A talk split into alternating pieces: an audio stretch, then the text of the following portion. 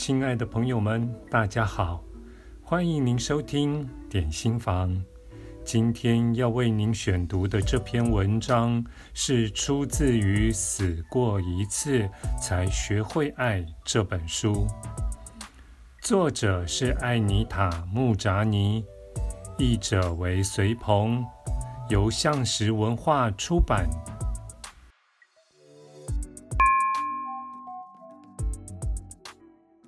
五之一，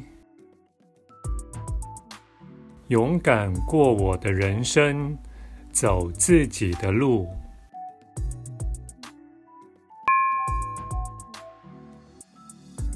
在我的社交圈里，几乎没有人能接受或理解我现在的人生观。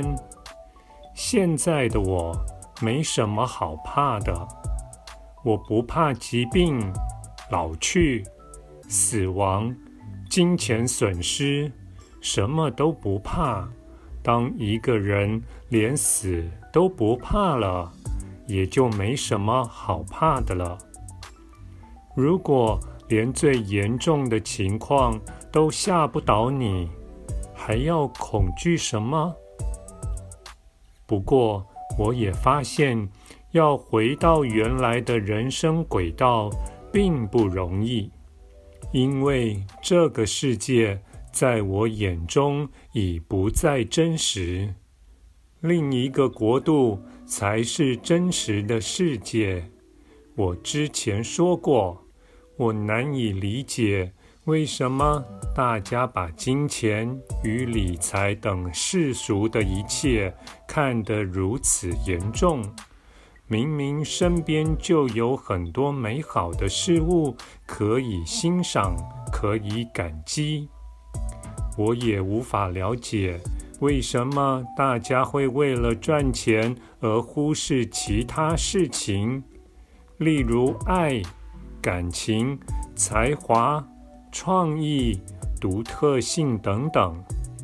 宁愿把时间花在连自己都不喜欢的工作上，我觉得这样的人生观大错特错。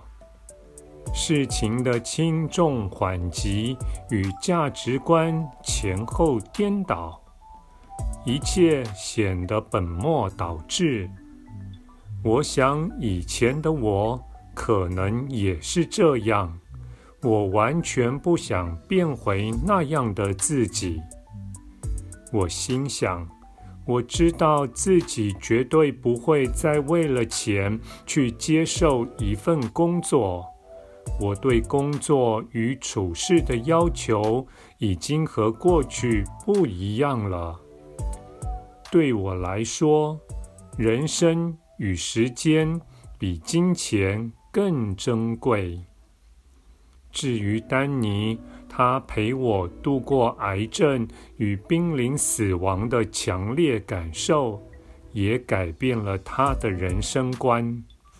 我生病之前，他在一家跨国企业负责亚洲区的业务与行销，但是在这段共同的经历之后，这样的工作显得乏味。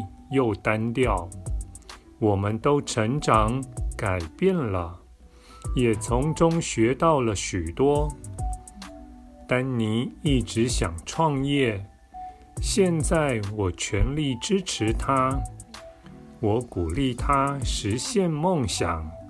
在濒死经验之前，我根本不敢开口，因为觉得风险太大。万一失败了，我们要怎么活下去？但是现在，我的想法改变了。实现他的梦想，不让人生留下遗憾更为重要。我鼓励他放手一搏，开创他一直想要经营的事业，为学生与企业。开发生涯评估工具。先前，丹尼为了照顾我而经常请假，被原先的公司解雇，这也让转换跑道、自行创业的打算更容易进行。要是以前碰到这种事，我们一定会非常沮丧。但是在濒死经验之后，这只不过是宇宙为我们安排的人生过程之一。这是个机会。